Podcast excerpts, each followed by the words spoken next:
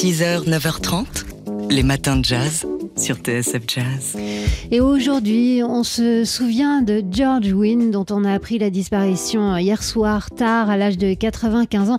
George Wynne, qui était entre multiples autres choses, le créateur du légendaire festival de jazz de Newport. Un festival qui a eu euh, énormément d'importance pour bon nombre de musiciens de jazz euh, qui ont joué à Newport et euh, ça a été un moment clé dans leur carrière. Ils ont signé sur un, sur un label, on l'a vu avec Miles Davis, on l'a évoqué tout à l'heure. Ça a été le cas aussi pour Duke Ellington en 1956 quand il est programmé à Newport en juillet 56. Sa carrière est un peu retombé. Euh, il subit la concurrence notamment euh, bah, des jeunes loups de l'époque, Miles Davis euh, toujours, mais, mais aussi du, du rock hein, qui, explose.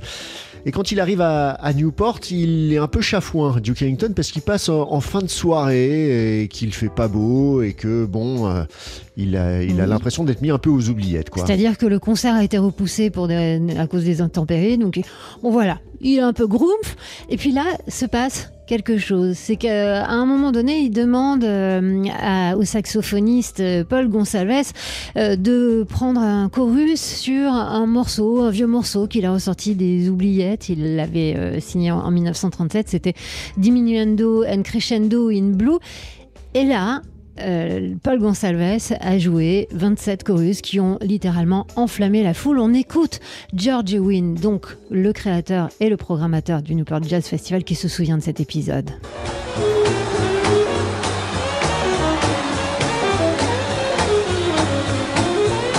Gonsalves started to play and Sam Woodyard was Gonsalves a commencé à jouer quand Sam Woodyard tapait sur sa batterie et une femme s'est levée dans le public pour danser et les gens ont commencé à quitter leurs places, même les places réservées. J'étais préoccupé hein, par cette foule, je n'avais jamais vu euh, cette foule, la foule quitter sa place. Après ça, Duke a demandé à Jody Hodges de jouer une balade et la foule est, est redescendue aussitôt. He called Johnny Hodges to play a ballad, and that crowd came right. C'était un événement, le premier événement de l'histoire du festival. Et des événements au Newport Jazz Festival, Fa Jazz Festival, il y en a eu pas mal par la suite. Donc ici, c'était euh, le concert. Alors, on entend hein, Paul Gonsalves ici. Euh, c'est euh, le, le, concert qui a relancé la carrière de Duke Ellington. C'était en 1956. Par la suite, Duke Ellington a voulu reproduire cette énergie euh, sur disque, mais pour un album, mais ça n'a pas été euh, bien enregistré. Du coup, bah, il a mis la version live du Newport Jazz Festival sur l'album. 6h, 9h30, les matins de jazz. Laure Alberne, Mathieu Baudou.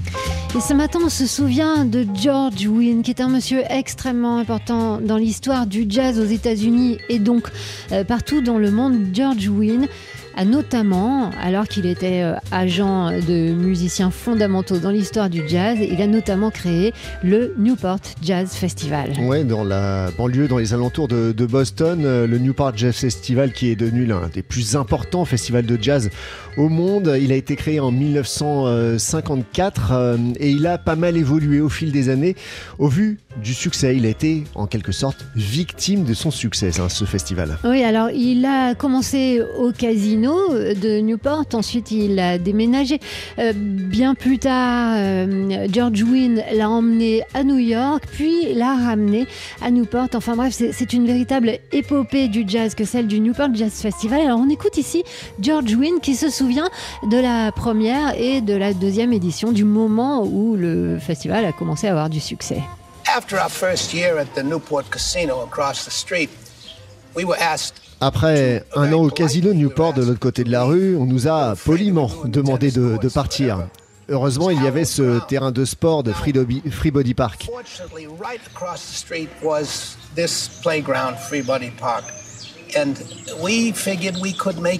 Et on s'est dit que finalement, ça pourrait fonctionner encore mieux. Alors, euh, pendant deux ans, on a monté la scène là. Et après, il y avait beaucoup trop de monde. 12 000 personnes.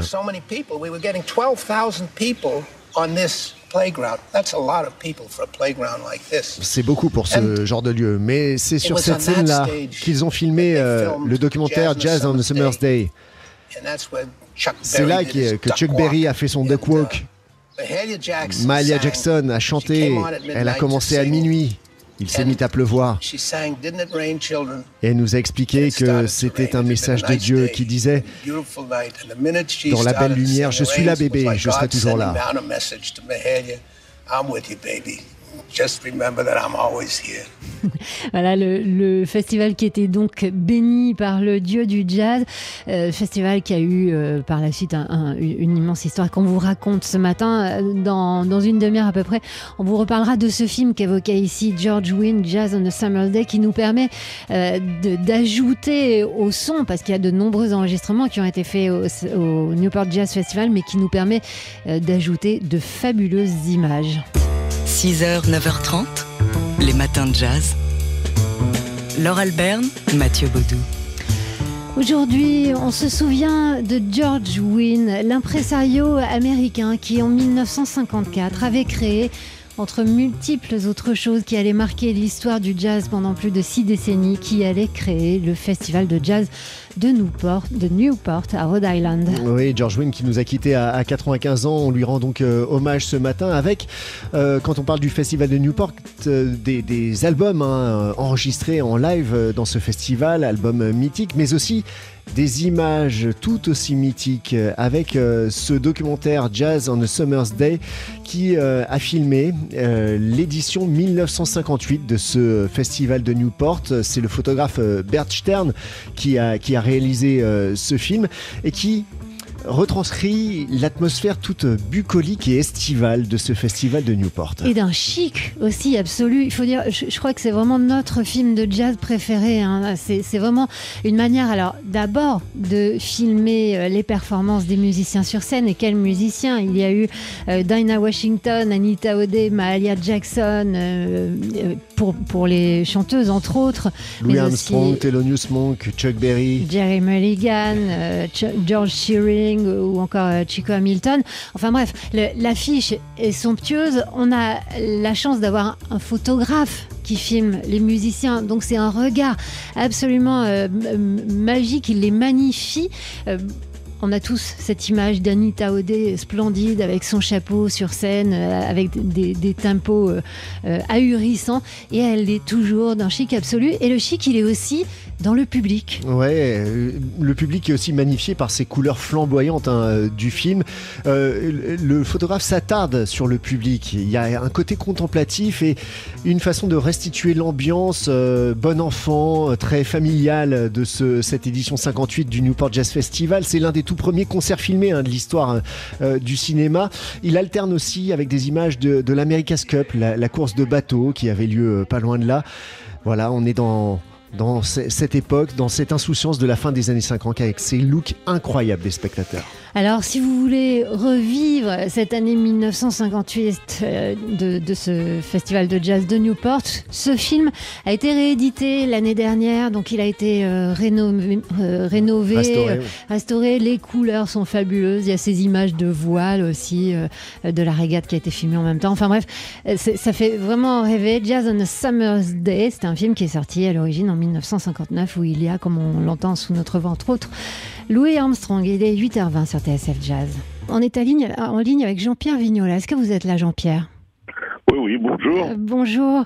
Euh, c'est très gentil de nous répondre de bon matin. Vous êtes euh, lié depuis quatre décennies maintenant au Festival Jazz à Vienne et avant cela, vous avez travaillé avec George Wynne pour la grande parade du jazz à Nice. Alors avec mon collègue Mathieu, on, aimerait bien savoir ce que c'était finalement que la, recette George Wynne. Comment faisait-il pour, bah, pour faire des, des festivals qui avaient du succès bah, Déjà, Georges était, était musicien, mon pianiste. Il avait commencé euh, à Boston, il avait fondé un, créé un petit club, le Storyville. Et puis, euh, dans les années 50, début des années 50, il a été contacté pour euh, organiser un festival, ce qui est devenu le Newport Jazz Festival. Il avait rencontré, j'ai oublié le nom des, des gens euh, richissimes, disons, qui, ah oui, un qui, avaient mis, de mécènes. qui avaient mis la main au porte-monnaie pour faire un des premiers festivals modernes, dirons-nous, euh, de jazz. Et voilà, c'était parti. George était lancé dans cette aventure. Il a créé après le Newport Falls Festival Mm. et puis le, celui de la Nouvelle-Orléans. Et Mais- enfin, euh, Et- la grande part du, du jazz de Nice, qui a été un, un festival merveilleux, qui était un de ses préférés. Et, et donc c'était euh, alors le, le festival de Newport, c'est euh, dès la deuxième édition, c'est 12 000 spectateurs, donc c'est énorme. On a du mal à, à imaginer ce que c'est. La grande parade à Nice, c'était aussi des milliers de spectateurs. Que- comment ils faisaient pour euh, bah, pour programmer les artistes qui allaient séduire le public? Eh ben, mis à part les orchestres constitués, il, euh, il faisait venir plein de solistes, d'individuels, et il créait des différents orchestres, dont il y avait des musiciens comme Hank Jones, Major Les, Sam Stewart, Oliver Jackson et plein d'autres, Ray Bryant, et euh, ils jouaient deux, trois fois par jour, ces musiciens, mais dans des formations différentes. Ça avait été assez original. Et c'était une formule qui a plu. Et la grande part du jazz, bon, on ne savait pas sur quelle scène aller. C'était euh, fantastique. Il y avait tous ces musiciens, Zoot Zims, euh, il y avait George Benson, Miles Davis au même programme. Euh, les gens couraient avec leurs chaises pour essayer d'écouter 20 minutes de chaque programme. Jean-Pierre Vignola, bonjour.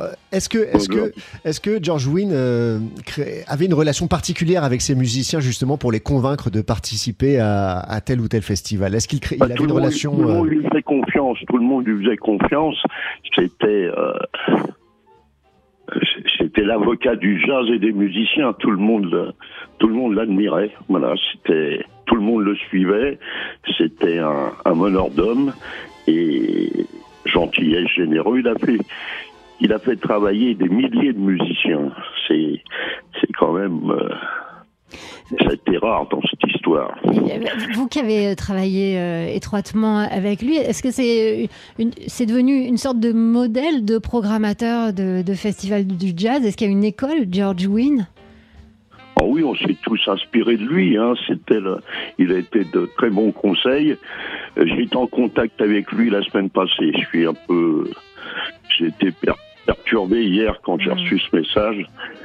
Sa- son assistante, c'était, euh, c'est difficile. Voilà, mais on Ouais. s'y attendait aussi. Bon, il était, euh, il était malade. euh, Depuis 95 ans, c'est une belle vie. C'est ça, il était très âgé, c'était une, une belle vie Oui, il était pleine, né en riche, octobre. En octobre, ça allait être son anniversaire le 3. De 96. Ouais, ouais. Écoutez, il aura grandement marqué l'histoire du jazz, hein, c'est le moins qu'on puisse dire. Depuis ce matin, on lui rend hommage sur TSF Jazz, on va continuer. Merci beaucoup Jean-Pierre Vignola de nous avoir apporté euh, votre, euh, votre témoignage euh, humain aussi, parce qu'on devine qu'on ne peut pas accomplir une œuvre pareille sans qu'il y ait euh, de l'humain et du bel humain derrière. Merci beaucoup Jean-Pierre. À votre disposition et merci pour lui.